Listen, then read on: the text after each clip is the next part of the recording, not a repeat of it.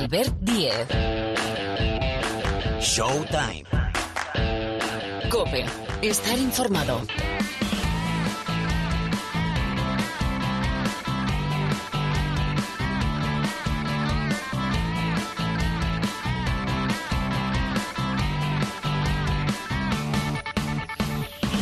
Hola, ¿qué tal? Bienvenidos, bienvenidas una semana más aquí al rincón del baloncesto de la cadena Cope, es decir, bienvenidos a Showtime, nuevo capítulo. Salimos habitualmente los martes. Bueno, bueno, bueno, lo que tenemos por delante es que está. Esto es una locura, un escándalo, ¿eh? Lo del planeta básquet. Lo que está pasando. Mira, esta semana tenemos, por ejemplo, doble jornada de Euroliga. Está el Barça, invicto, compartiendo el liderato de momento con el Armani Milán. Tiene doble desplazamiento. Primero a Turquía para enfrentarse al Fenerbahce y después a Israel para medirse con el Maccabi. Hay que hablar también de la lesión de William Goss en el Real Madrid. Eso se lo vamos a preguntar a Pilar Casado, que además nos va a traer el resumen de la Liga ACB. Hay que ver ¿eh? cómo está la Liga ACB. Vamos a plantear también esa jornada que tenemos por delante en el campeonato doméstico. Ah, que no se me olvide, felicitar a Valencia, a Valencia Basket, campeonas de la Supercopa. Lo que está haciendo este equipo es un proyecto que ya avisábamos que iba claramente de menos a más, pero está creciendo a pasos agigantados. Con lo cual, desde aquí, felicidades para las chicas, el staff y la propiedad del Valencia Basket Femenino, campeonas de la Supercopa. Bueno, ¿y cómo ha empezado la NBA? Hoy hablamos aquí de Chicago, ¿eh? De los Bulls, que van, bueno, van como un tiro. Hay que preguntar por Ben Simmons, hay que preguntar por los Lakers. Ah, y hay que ver cómo han arrancado los españoles. Bueno, y Cleveland y los Cavaliers con Ricky Rubio, muchas historias, ¿eh? Que explicamos aquí durante más o menos una hora de baloncesto. Enseguida vienen por aquí Parra y Paniagua para la tertulia tertulia básicamente de la NBA y recuerda que habitamos, estamos siempre en www.cope.es, cope.es nuestra web donde buscas nuestro espacio, el espacio de Showtime y puedes descargar y escuchar, escuchar y descargar todos los programas cuando y donde quieras. Está, hombre,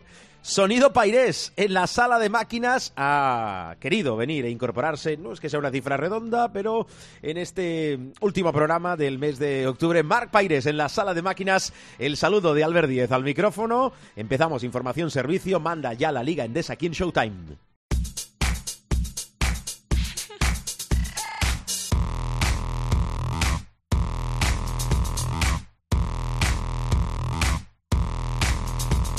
Showtime.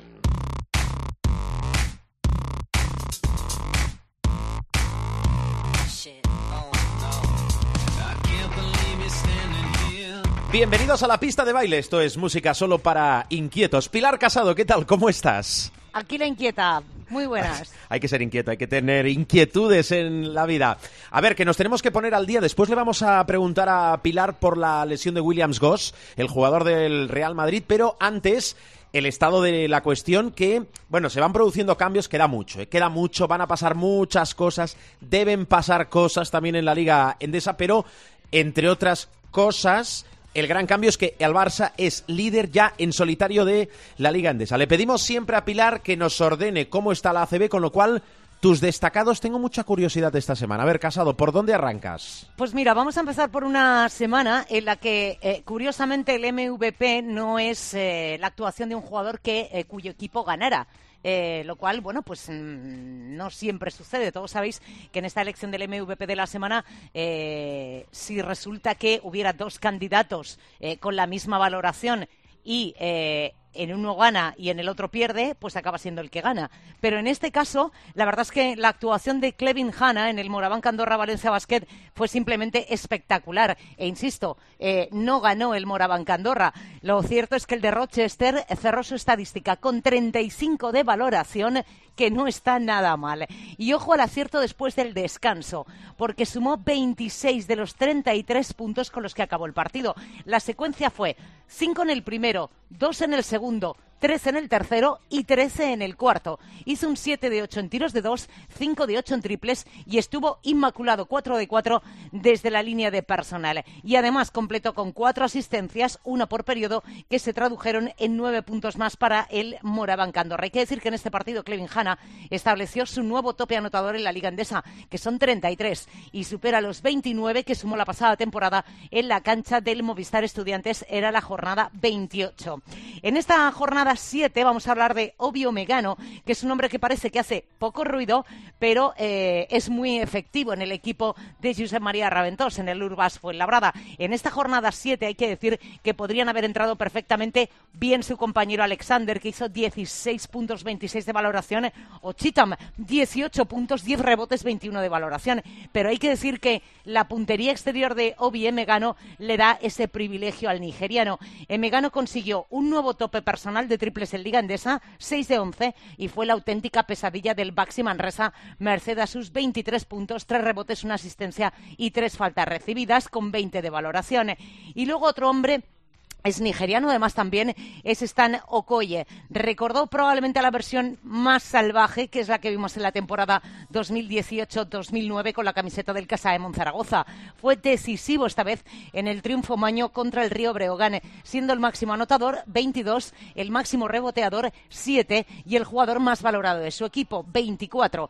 Con un 75% en tiros de dos, a Stan le quedó tiempo para repartir tres asistencias, tres tapones y sacar seis faltas personales. Es verdad que eh, queda empañado el partido número 300 de Edith Tavares con el Real Madrid por esa derrota en casa frente al Gran Canaria. Un Gran Canaria que, como sucede con el UCAM Murcia, están muy a gustito en la parte alta de la tabla, tercero y cuarto, que se dice pronto los equipos de Sito Alonso y de Porfi Fisac. Pues bien, hablando de Edith Tavares, eh, curiosamente fue ante su ex, ante el Gran Canaria, ese partido 300. Cumple la quinta temporada en el equipo de Pablo Lasso. Con él ha conquistado ocho títulos, una Euroliga, dos ligas, una Copa del Rey y cuatro Supercopas. Ha sido integrante del mejor quinteto de la Euroliga, dos veces del mejor quinteto ACB, mejor defensor de la Liga y de la Euroliga. Recordemos que Edith Tavares llegó en noviembre de 2017 y desde entonces eh, su progresión ha sido tal que a día de hoy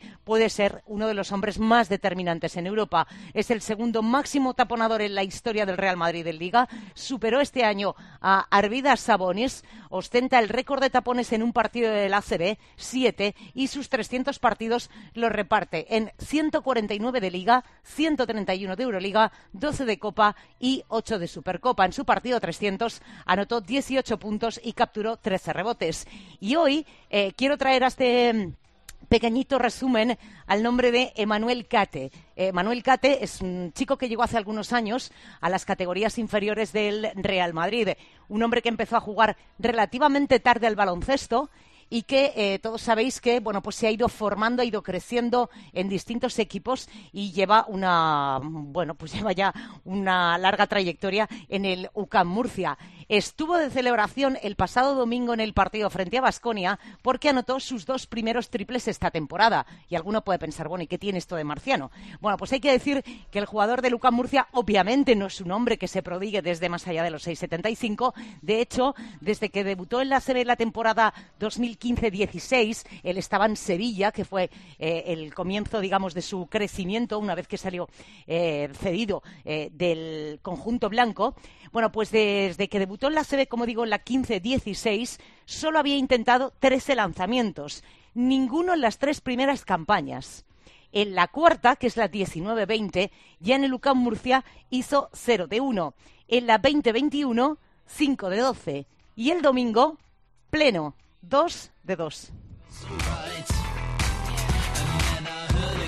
Detalles, curiosidades, nombres propios, la situación de la Liga Endesa, de la Liga ACB. Por cierto, tenemos cuatro partidos que se van a ir, octava jornada, ¿eh? el próximo fin de semana, cuatro partidos que se van al sábado, sábado día 30, vamos cerrando mes, mes de octubre, cinco que se van al domingo. Bueno, destacamos, hay un destacado, hay muchos, pero hay un destacado que es el Basconia Real Madrid.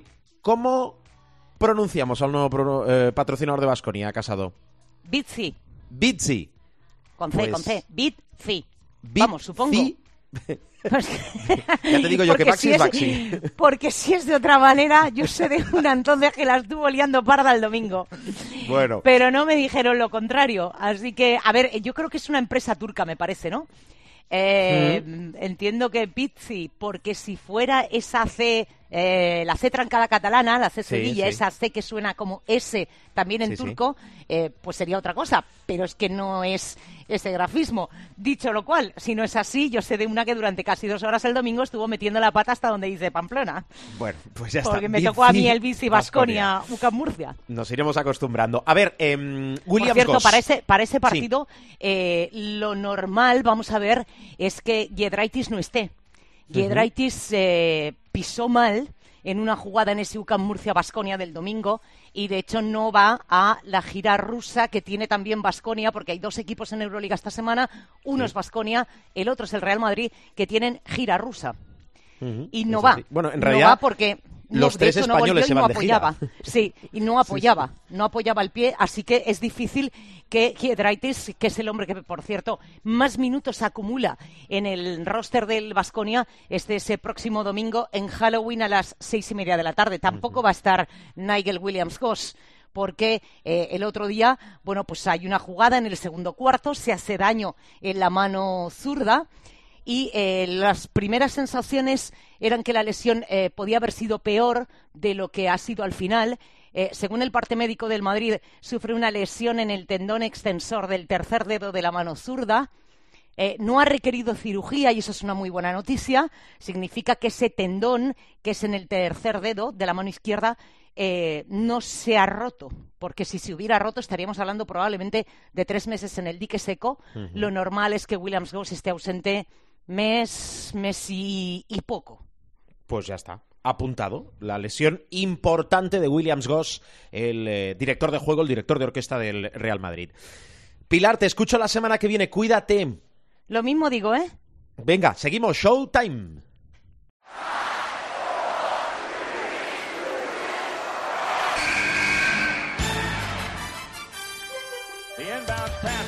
Pass comes into Jordan. Here's Michael at the foul line. A shot on Elo. Good! The Bulls win! They win! They do have a timeout. Decide not to use it. Curry, way downtown. Bang! Bang! Oh, what a shot from Curry! Gasol con ganas de jugársela. They do have a timeout. Decide not to use it. Curry, way downtown. Tiempo de NBA, tiempo de tertulia con nuestra pareja, dos sabios. Profesor Miguel Ángel Paniagua, hola. Muy buenas. Y nuestro noctámbulo preferido, Rubén Parra, hola, ¿cómo estás? Muy bien, ¿y vosotros? Pues hombre, no tan bien como tú. Digo yo, ¿eh? Tampoco entraremos mucho en, en detalles. A ver, que me estoy aquí frotando las manos. ¿Me podéis explicar cuál es el secreto? No me digáis que te- hay que dar un poquito de, margen, que entiendo que también, pero ¿cuál es el secreto de este buen inicio de Chicago, por favor, profesor? Bueno, ya lo hablamos, es que juega un baloncesto muy alegre, eh, tiene muy buenos tiradores exteriores, eh, juega un baloncesto rápido, no defiende mal, por lo tanto es un equipo, hombre, yo no le di aspiraciones de playoff ah, claras, pero es un equipo que dije que nos íbamos a divertir mucho y creo que lo estamos haciendo. Lo que no tengo claro, eh, y no quiero tampoco darte el día, que sé que eres seguidor de los Bulls, lo que no tengo claro es que esta emulsión que estamos viviendo ahora les dure toda la temporada, porque es un equipo con limitaciones, ¿no? Y yo intuyo que particularmente en el este habrá equipos que tendrán un despertar más tardío, pero que cuando despierten serán complicados de, de superar, ¿no? Pero bueno, como dijo aquel, disfrutemos mientras podamos. Sí, hombre, que, que- que les quiten lo bailado en este caso. A ver, Parra, tu opinión.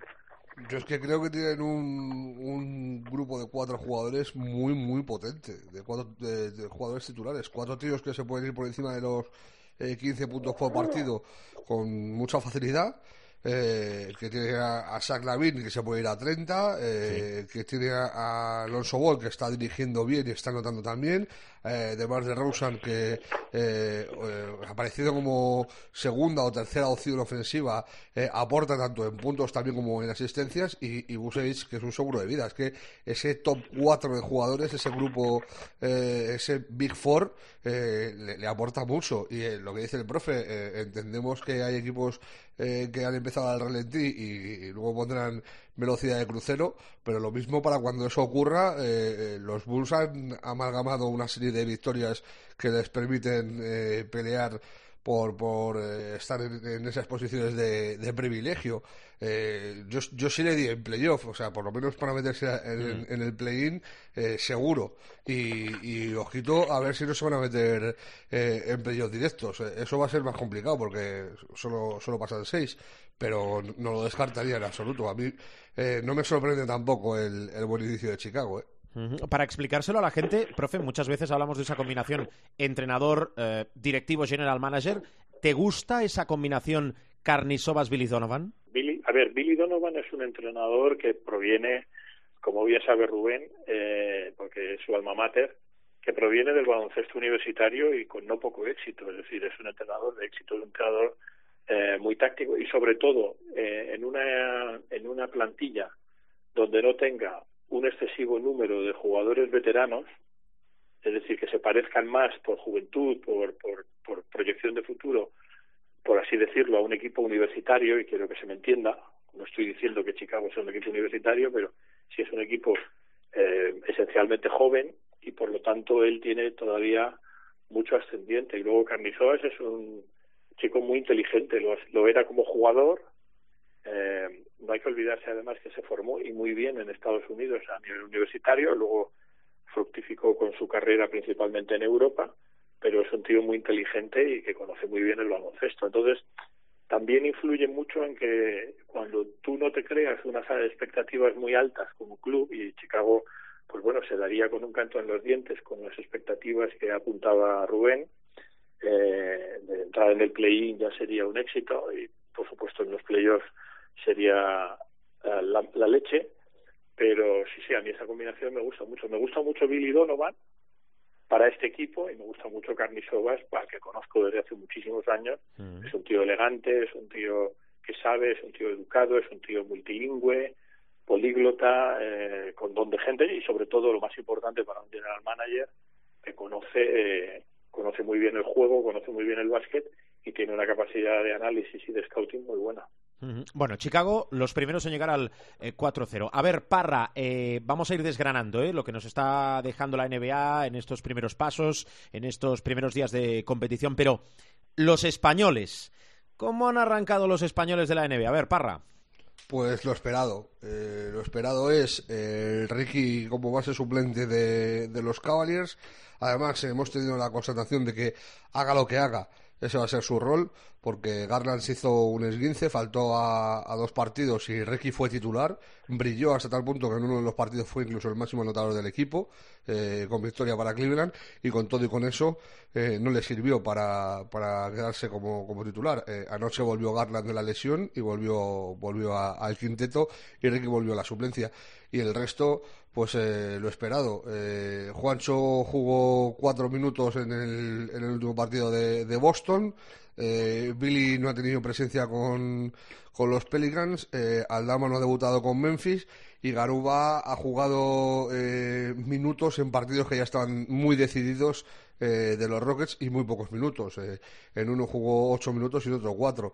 Eh, a falta de, de, de Ibaka, eh, pues es que no tenemos mucho a, a lo que agarrarnos. eh, lo, comentábamos antes de, empezar la temporada y, hay que asumirlo. O sea, es que no, no, hay, no hay mucho más eh, donde, donde agarrarse.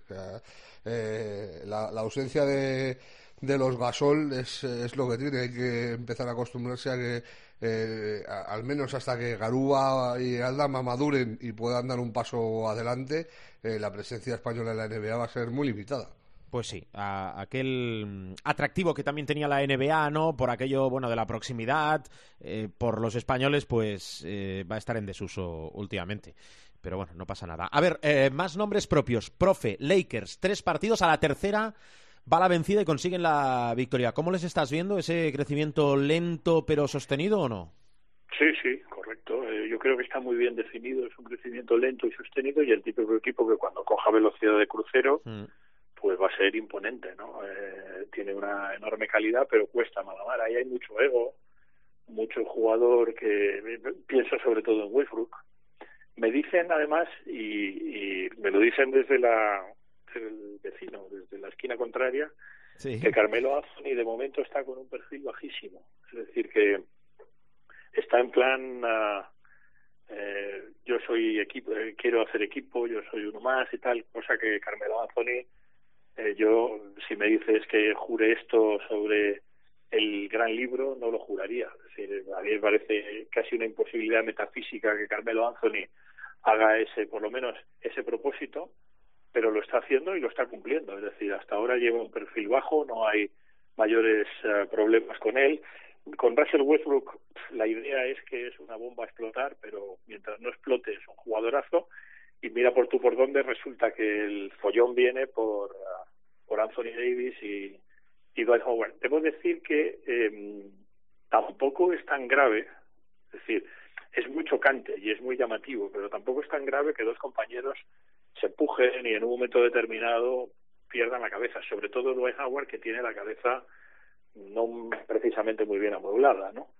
Pero y que además está muy enfadado porque no le han metido y yo creo que además injustamente, o sea, creo que en esto Howard tiene razón, eh, los 75 mejores, pero bueno, toda esa frustración y toda esa historia pues queda muy feo cuando se pelean, pero también es verdad que eso muchas veces uh, ayuda a una catarsis de, del vestuario. Desde el punto de vista de lo que pasa entre las cuatro líneas del campo, pues los Lakers uh, apuntan a ser un equipo, eh, ya digo, eh, muy poderoso, en buena lógica favorito uh, al título por lo menos de conferencia del oeste. Eso sí, en el momento que tengan alguna vía de escape, pues se le va a colar Phoenix o se le puede colar Utah, o vete tú a saber, ¿no? Pero eh, tienen buena pinta. Lo que pasa es que va a tardar en, en coger velocidad de crucero, obviamente. Mm, eh, El mayor, el he mayor leído- problema de... Perdona, Parra, que eh, Carmelo Anthony, eh, como lo ha puesto sobre la mesa el profe, se ha colocado en la novena posición de anotadores históricos de la NBA, superando a Moses Malone. Te he interrumpido, Parra, di.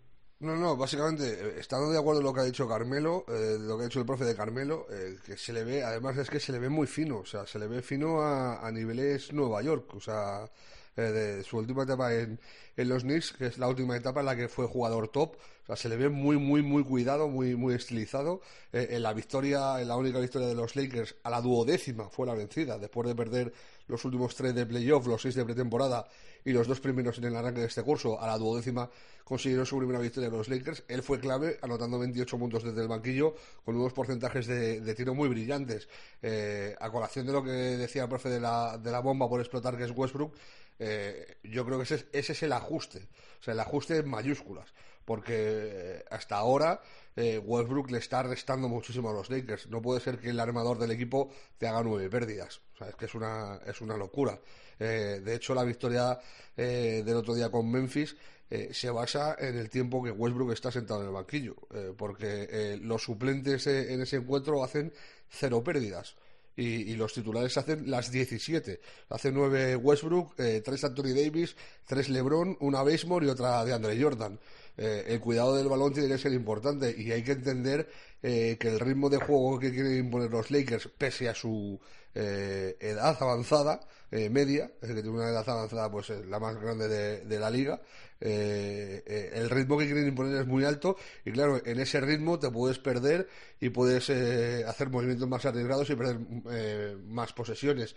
Pero claro, estar perdiendo 8, 9, 7, 6 eh, bolas siendo el, el que se supone que dirige al, al equipo junto a Lebron, pues es, es un ratio insoportable. En cuanto a lo de Howard con Davis, yo no soy eh, para nada defensor de Howard en absoluto, pero creo que en este caso lo único que, ha hecho- que hace es defenderse. O sea, Davis le va a buscar en la pista y luego le va a buscar en el banquillo. O sea, y eh, se encara con él de muy mala manera, le da toquecitos en el pecho, que eso para un tío eh, como Howard que tiene la mecha eh, corta no, lo siguiente, pues claro, salta y se, y se levanta, pero es lo que dice el profe, yo no lo veo tampoco para tanto y de hecho en ese partido no volvió a jugar, pero luego la victoria contra Memphis eh, volvió a aparecer en el equipo, o sea, no hay ni sanción, ni castigo, ni nada que se le parezca, es un incidente puntual eh, de un encuentro también liderado por la frustración de no ganar eh, y la presión que hay en el equipo, pero no creo que vaya más allá. Vale. Otro nombre propio, profe. Ben Simmons. Vamos a darle al F5 para actualizar. Veníamos de, de sanción. ¿Cuál es la situación ahora mismo de Ben Simmons y de su relación con Filadelfia? A ver. Bien, de momento, a, a día de hoy, porque esto cambia más que los precios de la luz. eh, mira que cambian a- a- a- sí, al sí, alza. mira que cambian. Eh, de momento ah, no le están multando eh, por los partidos y, las, y los entrenamientos que se está perdiendo, ¿no? Puesto que él ha alegado algo que es ah, pues un jaque mate prácticamente para Filadelfia, ¿no? Que es razones personales. Es decir, él alega que eh, no está mentalmente preparado para ni para entrenar ni para jugar, como además ahora en, en estos tipos, bueno, y, y afortunadamente, ¿no? Todas estas cosas se miran con lupa, él apela, podría apelar a dos cosas. O que eh, Dios nuestro Señor le hubiera dicho que no jugara con Filadelfia, que eso en gran medida es incontestable, voy a ver cómo contestas eso, y eso ya lo ha usado algún jugador en el pasado, eh, y uno que iba a ir al Barça sin ir más lejos, ya os contaré la historia. Y la otra alternativa que tienes para que el club diga, bueno, pues paramos de multarte porque esto es serio, es que digas que tienes, eh, que estás en una situación mental, anímica fatal. Y eso es lo que ha hecho. Eh, ha dicho que, que quiere, bueno, pues eh, reponerse mentalmente, probablemente hacer terapia, etcétera, etcétera. Filadelfia ahí no tiene mucho que decir, de momento pues se ha puesto en plan padre bueno y ha dicho, bueno, pues venga, paramos las multas y básicamente no vengas a entrenar y no vengas a jugar hasta que eh, te sientas eh, bien y él lo único que ha dicho es que bueno pues que, cree que este es el camino para enmendar si se puede eh, el daño que se han hecho el uno al otro el uno al otro no tanto club a jugador como jugador a club no lo sé, no sé qué deciros. Yo, ya sabes mi opinión, creo que los jugadores eh, tienen ah, la sartén por el mango siempre. Eso es algo que ni siquiera me parece mal, porque al fin y al cabo son los artistas, pero claro, ya llevas determinadas situaciones a, una, a, una, a un estado en el que a mí se me escapa. O sea, yo, eh, mira, que eh, voluntariamente no vengas a entrenar, no vengas a jugar y tal, lo hayas verbalizado y de repente cuando ves que te caen las multas digan, ah, espérate porque es que ahora tengo eh, daño mental o estoy en una situación anímica muy mala y necesito descansar mentalmente, como ha dicho Ben Simmons, a mí eso me parece impropio de un jugador profesional y sobre todo de un jugador profesional de élite que encima es un jugador franquicia, o sea que no estamos hablando del duodécimo jugador que lleva las toallas, sino que estamos hablando de un jugador que es nominalmente jugador franquicia pero bueno, y tam- por otro lado tampoco le pueden traspasar porque Daryl Morey, mi amigo, está pidiendo, pues lógicamente, que por una estrella como Ben Simmons, por lo menos con salario de estrella, pues venga otro que sea un jugador franquicia también. Y eso eh, ninguno de los otros 29 equipos está a día de hoy dispuesto a darlo por Ben Simmons. Lo mejor que le han ofrecido, que yo sepa, es un intercambio con ah, Portland en el que no estaba Lillard y había jugadores hombre importantes pero pero en términos de visibilidad y en términos de importancia pues muy secundarios no y Daryl Morey yo creo que con buen criterio ha dicho que, que no. O sea que esto bueno es un quiste y es un juego a mí me parece que es un juego de ratón y gato sabes ahora estoy mal mentalmente ah me multas pues estoy mal mentalmente el otro se retrae en multarte para no quedar mal de cara a la opinión pública porque estas cosas de- del tema mental, del tema anímico son muy serias, cada vez más serias, y se les está dando mayor importancia, pero yo tengo muchas dudas de que Ben Simmons esté en una situación mala mentalmente. Yo creo que está jugando al ratón y al gato y está presionando al club. Ya. Parra. Lo de Simmons tiene mal apaño. Es como si tienes un jarrón de la diaxia, de las diaxiamil, Sí. se te cae al suelo y se te rompen mil pedazos y lo pegas con superglue y lo intentas vender. Cuando ha visto todo el mundo que se te ha caído al suelo, eh, se ha roto en pedazos y lo has pegado con superglue. Pues, pues es que es un jarrón de la dinastía Min, es que vale 15 millones. Pues sí, monstruo, pero es que se te ha caído al suelo, se ha roto y lo has pegado con superglue. O sea, está, vamos, está hecho trizas. Pues esto es lo mismo. O sea, tienes un jugador que potencialmente, eh, sí, es eh, muy bueno, es una estrella de la liga o con un potencial eh, de futuro, eh, digamos, alto. Eh, si obviamos eh, su, su eh, imposibilidad de, de lanzar a más allá de, de cuatro metros, eh, pero es que si con el lío que ha montado, o sea, es- yo no te digo que se haya cargado su carrera, pero tiene mucha pinta. O sea, no te digo que no se vaya a levantar de esta, que en la vida hemos visto muchas cosas. Eh, está el ejemplo de Kobe Bryant. O sea, Kobe Bryant parecía que estaba acabado después de lo de Colorado y, y mira cómo resurgió. O sea, más grande si cabe. Eh, pero claro, estamos hablando de uno de los más grandes. Sí. Eh, esto que ha hecho Ben Simmons eh, y luego es eso, a mí es que me, suena excusa. O sea, lo de los problemas eh, mentales está muy en boga ahora en el deporte, lo de defender a la, eh, los problemas mentales, que, que a mí eso me parece perfecto porque es un, un problema muy serio, pero yo no creo que sea el caso. A mí me parece que Simmons se agarra a esto porque ya se ha dado cuenta de que la ha liado parda y, y no quiere seguir perdiendo dinero y, y está viendo que no es tan sencillo lo de irse a otro lugar, que, que no hay eh, nadie que le quiera pagar lo que él cobra y, y que los, eh, los Sixers no están por regalarle. Eh, eh, a mí lo del otro día de, de Embiid en el discurso del primer partido de casa diciendo que, que Simmons seguía siendo su hermano, eh, me, me- me sonó a, impostura total y absoluta. O sea, después de, de- de decirlo de aquí no hemos venido a ser niñeras y tal, eh, parece como que hay una directiva del club de intentar reconducirlo para ver si se puede eh, dirigir de alguna manera, pero eh, sigue- para mí sigue teniendo muy mala pinta, igual que lo de John Wall con los, con los Rockets. O sea, es que son contratos altísimos eh, de un jugador que se ha negado a jugar y otro que desde que se volvió de la lesión ha jugado muy poco y tampoco ha mostrado gran cosa. Bueno, em, vamos a ir cerrando. A ver, eh, todo no nos va a caber, porque al final tenemos un tiempo limitado para haceros también a vosotros más ágil este podcast, este tiempo de baloncesto. Pero, eh, Parra, nos quedamos. Era previsible, ¿no? Sin Pau Gasol entre los 75 mejores. Bueno, 75 mejores. Ya sabéis que lo de mejor o peor, eso es muy relativo, pero como decide la NBA, bueno, que Pau no está entre los 75, vaya. Pau no está entre los 75. Dwight Howard, que ahora le ves y parece bacalá, pero ha sido uno de los picos más grandes de la historia de la liga, tampoco está. Un tío que ha sido tres veces mejor defensor, que ha sido el mejor pivo de la liga durante tranquilamente de- cuando el declive de, de, de Shaq, el, el pivot supremo de la liga era Howard. Eh, llegó a las finales con, eh, con Orlando Magic, siendo él la estrella, es- eh, el estrellón del equipo. O sea, estamos hablando de un jugador muy importante, no ha entrado.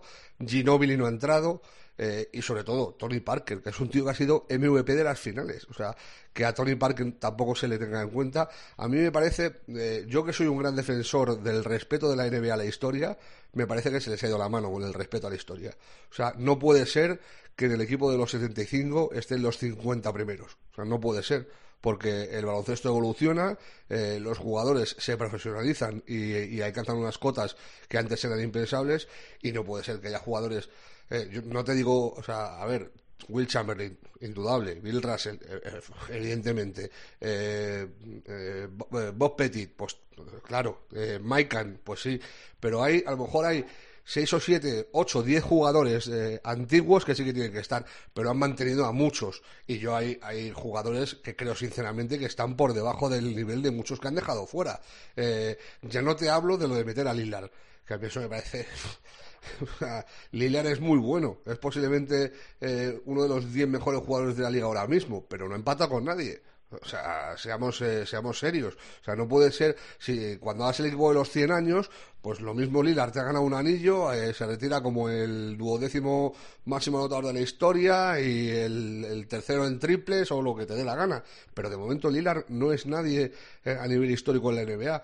Sea, eh, eh, pero no es nadie, o sea, no te digo eh, comparado con Michael Jordan, es que no es nadie comparado con Pau Gasol, con lo que Pau ha sido para la liga, con lo que Ginobili ha sido para la liga.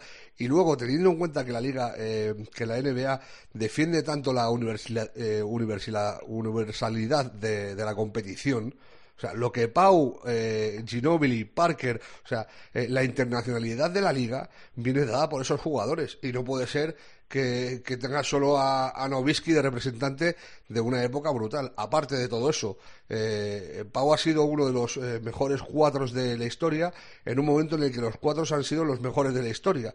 O sea, puedes meter a lo mejor a Carmalón, eh, no sé si alguno más, eh, Elvin Hayes quizá, eh, pero eh, de los mejores jugadores de la historia han sido todos contemporáneos con Pau. Y él ha estado ahí en ese póker con Tim Duncan, que sí está, con Garnett, que sí está, eh, con Novisky, evidentemente, que tiene que estar y está, y falta él. O sea, de, ese póker de cuatros de los últimos 20 años, el único que falta es, es Pau.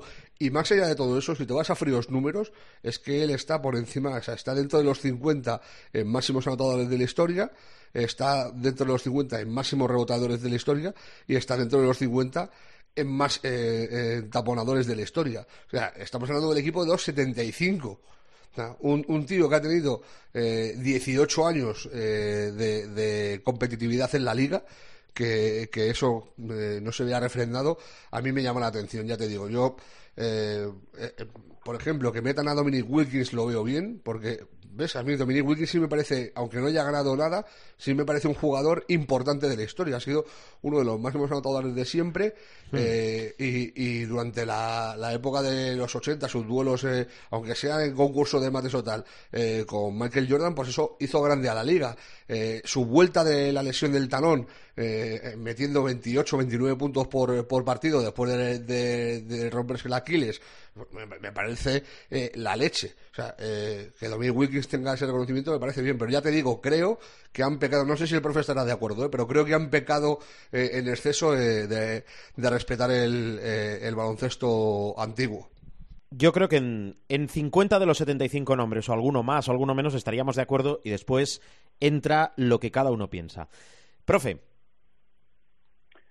bueno, en relación a los 75 mejores, pues pasa como siempre con los All-Star y demás. Siempre hay alguien que debería estar y alguien que a lo mejor no debería estar. Mm, suscribo todo lo que ha dicho Rubén y particularmente me duele mucho que no haya mayor reconocimiento a, a la presencia internacional. La presencia internacional de la NBA, y esto está hiperanalizado en distintas universidades, incluyendo la nuestra, viene a través del Dream Team, es cuando realmente la NBA se consolida. Empieza con Berry Magic, eh, que llaman un poco la atención, pero todavía estamos ahí en los albores del renacer de la NBA y realmente lo que impacta a nivel internacional. Y hay toda una generación de jugadores que se engancha al baloncesto debido al Dream Team de Barcelona y particularmente con su gran icono Michael Jordan. Bueno, eso genera que de una época en la que fuimos con Antonio Martín y aquello Europa les parecía a la, NBA un planeta distinto, a que hay más de un centenar, ya de manera repetida, más de un centenar de jugadores internacionales en la NBA de manera sostenida desde hace años. ¿eh?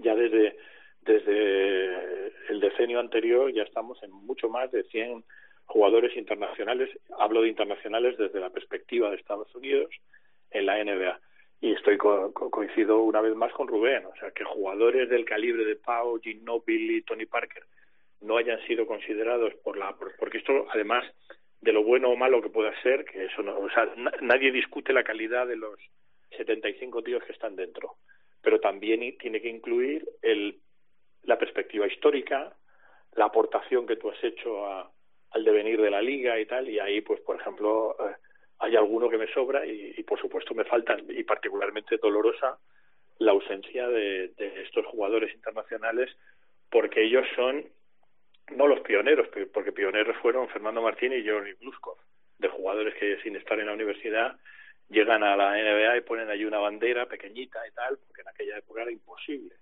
Pero luego todo lo que ha venido y toda la cantidad de jugadores que habrá en distintos países del mundo que se habrá sumado al juego del baloncesto. Ya no digo con la idea, por supuesto todos, con la idea de jugar en la NBA, debido a gente como Novitsky, que está, como Pau Gasol, que no está, como Tony Parker, que no está, como Manu Ginobili, que debería estar y no está. Yao Ming, con, la exposición que tuvo para China. Exacto, Yao Ming, por supuesto. Entonces, bueno, cabe esperar que cuando lleguemos al centenario, pues eh, ojalá lo veamos todos, eh, pues ya con 100 ya quepan más, pero eh, de momento es lo que hay. Y siempre pasa, ¿no? O sea, tampoco vamos a perder mucho más tiempo en esto porque siempre pasa. Y quiero contaros una, una anécdota antes de irnos. O sea que dale, dale. vamos a... Ah, le doy ya. Bueno, eh, la USA Basketball, que sería un poco el equivalente a la Federación Española de Baloncesto, o la Federación Francesa, me da igual, pero el equivalente a la Federación Española de Baloncesto ha elegido um, bueno, ha reelegido, mejor dicho, a su presidente. Eh, Una cosa es el presidente y otra cosa es el director ejecutivo, director técnico, que va a ser Grant Hill. Y ya está reconfirmado off the record que salvo catástrofe, Steve Kerr va a ser el entrenador del equipo USA con la mira puesta en París 2024, ¿vale? Pero eh, el presidente, lo que llaman allí el chair, el chairman of the board, es decir, el director, de, el presidente de la federación, para que nos entendamos, es un general retirado, se llama Martin Dempsey, que fue nada menos que jefe del Estado Mayor bajo el mandato de Barack Obama. O sea, es un tío condecoradísimo, inteligentísimo, etcétera. Y bueno, hay además de, del eh, chairman, además del general Dempsey, hay un, un board, hay un grupo de gente que forma, digamos, lo que aquí de- denominaríamos la junta directiva. Se ha incrementado de 10 a 15 y dos de esas nuevas presencias son Durant y Baird. Y entonces, eh, cuando el general Dempsey es reelegido y da un pequeño speech, agradece pues el oro del equipo masculino, el oro del equipo femenino, el oro del 3x3 del equipo 3x3 en mujeres, el de hombres no lo, creo que no estaba, además el equipo USA o si estaba no ganó, pero bueno, y dice que está entusiasmado y tal por la portaz, porque además por la incorporación de Kevin Durant y de Larry Bird. Para estupor de todos se quedan así a cuadros y es que la persona que se ha incorporado es la legendaria jugadora Sue Bird. Vale, vale. Bird. Al final queda todo en Bird. Pero bueno. Sí, es pájaro, pero no es lo mismo. Larry Correcto. Bird Sí, sí. Sue Bird. Sí, es, es pájara en este caso. Es pájara, sí, sí. No lo quería decir para que no sonase mal y no hubiese malas interpretaciones. Siempre pero pones en la general guinda, quedó ahí, profe. como diría este compañero querido, quedó un poco retratado, pero bueno, eso no quita que haya sido una, y es una figura enorme el general Dempsey, que fíjate, también otra variable, y ya con esto termino, es que da muy poco miedo en Estados Unidos el nombrar a cargos civiles a antiguos militares. O sea, aquí es muy difícil. Eso nos retrotrae, aquí nos retrotrae a otra época, el general Querejeta y tal, pero en la época de la dictadura, pero no hay que tener miedo a que los militares y sobre todo la mayoría de ellos que son ah, pues ah, mandos eh, o que han sido mandos importantes pues ah, están muy bien preparados también como puede estar preparado un civil y allí no hay ningún problema en que un general retirado sea presidente de la federación Bueno, em, Parra, vamos a cerrar. A ver, eh, os intentamos eh, recomendar partidos. Partidos en la semana en curso de la NBA. Aquellos que no hay que perderse porque hay mucho volumen, ¿verdad? Y todo, todo es imposible. Pero eh, destacados, los destacados de Rubén Parra esta semana, ¿cuáles son? Hay muchos y muy guapos. He, co- he cogido uno de cada día del martes al domingo. En la Ah, bien, madrugada bien, del bien. martes al miércoles eh, hay un Nuggets contra Jazz, que bien podría ser una final del oeste si, si los Lakers se siguen encomendando Westbrook. Eh, el miércoles hay un Miami Heat eh, Brooklyn Nets, que bien podría ser una final del este si todo va medio normal. Eh, el jueves tenemos un Grizzlies Warriors. Eh, algún día tendremos que hablar de, de Ja Morant, que se está convirtiendo en uno de los jugadores más chulos de ver de- de- Venga, del mundo. lo apunto. O sea, o sea, lo de Ja Morant es una cosa, en, en cada partido te sale a tres o cuatro jugadas que dices, pero este chaval, eh, ¿qué tiene? ¿Muelles en los pies? O, o el otro día le hizo un reverso, una canasta a, a, a los Lakers, eh, aro pasado, que te la firma Jordan, el Dr. J o el que se ponga. O sea, una cosa de, de locos. Eh, el viernes hay un Mavericks contra Nuggets, eh, hay duelo tope europeo eh, entre Doncic y, Jokic. El sábado hay un eh, Bulls Jazz, que también está muy chulo por, eh, esa pujanza de, Chicago con su, con su inicio invicto. Y el domingo repetimos con los Jazz, pero en este caso contra Milwaukee Bucks, que son dos equipos top que, bien podría también estar peleando a final de temporada por, por llevarse el anillo. Vale, pues dicho queda. Profe, eh, te emplazo la semana que viene. muy bien Cuídate Un mucho, Miguel muy Ángel. grande. hasta luego Que vaya muy bien. Eh, Parra, hablamos. Venga, cuidarse. Cuídate, chao, chao.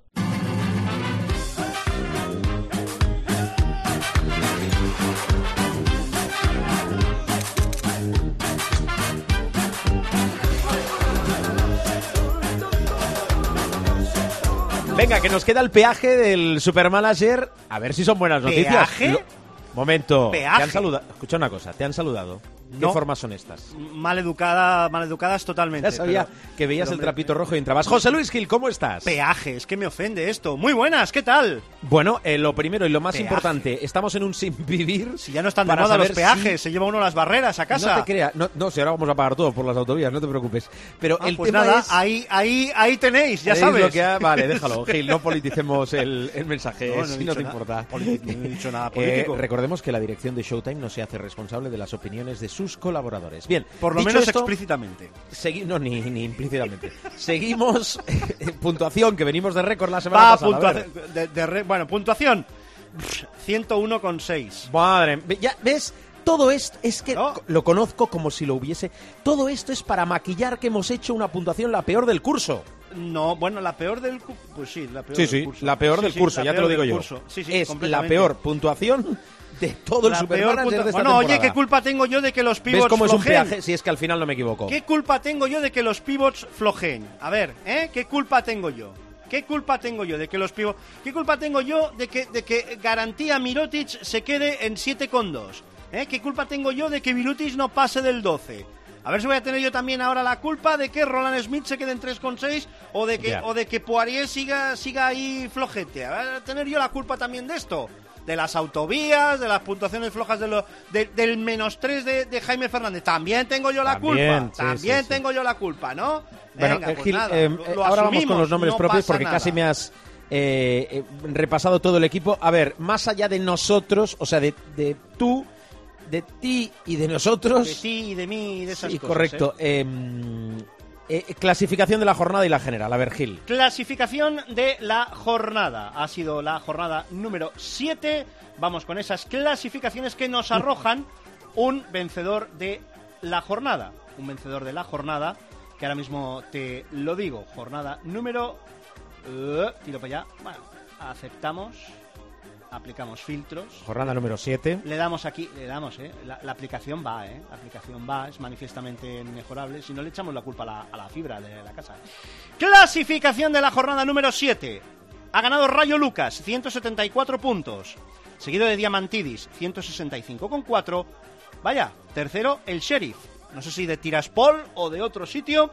165. Transnistria. Transnist Oye, el sitio se llama Transnistria. Pues oye, si el sitio se llama Transnistria, se dice que el sheriff de Tiraspol es de Transnistria.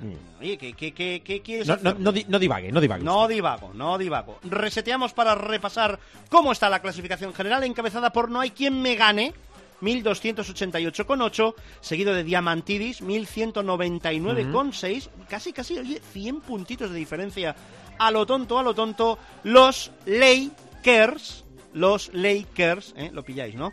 1187 en la tercera posición. Un... eh, un equipo el nuestro pues que está en el puesto 227 de la general de nuestra liga privada terrible. Showtime. Em, Terrible. Bueno, pues oye, Claro, solo está. podemos Oye, mejorar, La semana pero- que viene no vengo y ya está. La semana No, que viene, no, la no. semana que viene está difícil.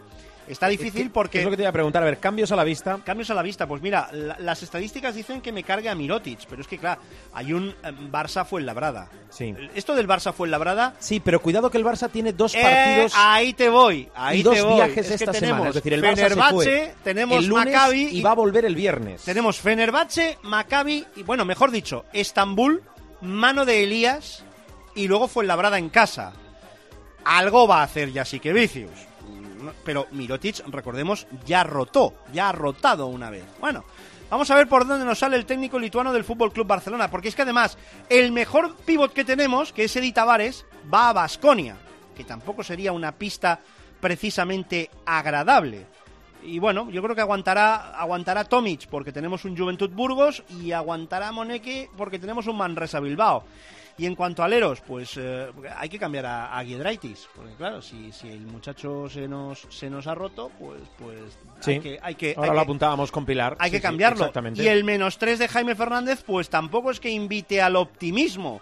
O sea que vamos a ver qué opciones, sobre todo banderita. Jaime Fernández es banderita.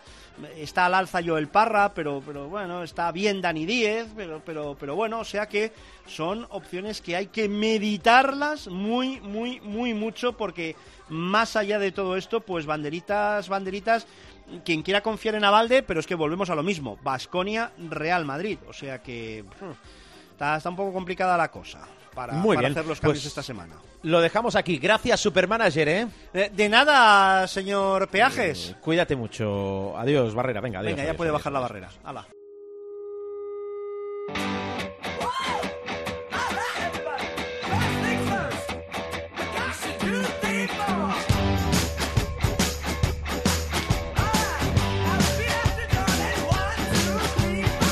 ¡Ay, las cosas del Supermanager! Bueno, que cerramos programa, que bajamos la persiana, que nos despedimos, como siempre. Gracias por escucharnos, gracias por aguantarnos, gracias por descargarnos y os emplazamos, como decía al inicio del programa, a que repaséis, recordéis volváis a vivir cualquiera de los capítulos de los programas de Showtime que encontraréis en www.cope.es. También podéis escucharnos a través de los principales portales, kioscos de descarga, se me ocurre iBox, eh, iTunes. Bueno, mucha prudencia, feliz semana de baloncesto y gracias por aguantarnos. Adiós.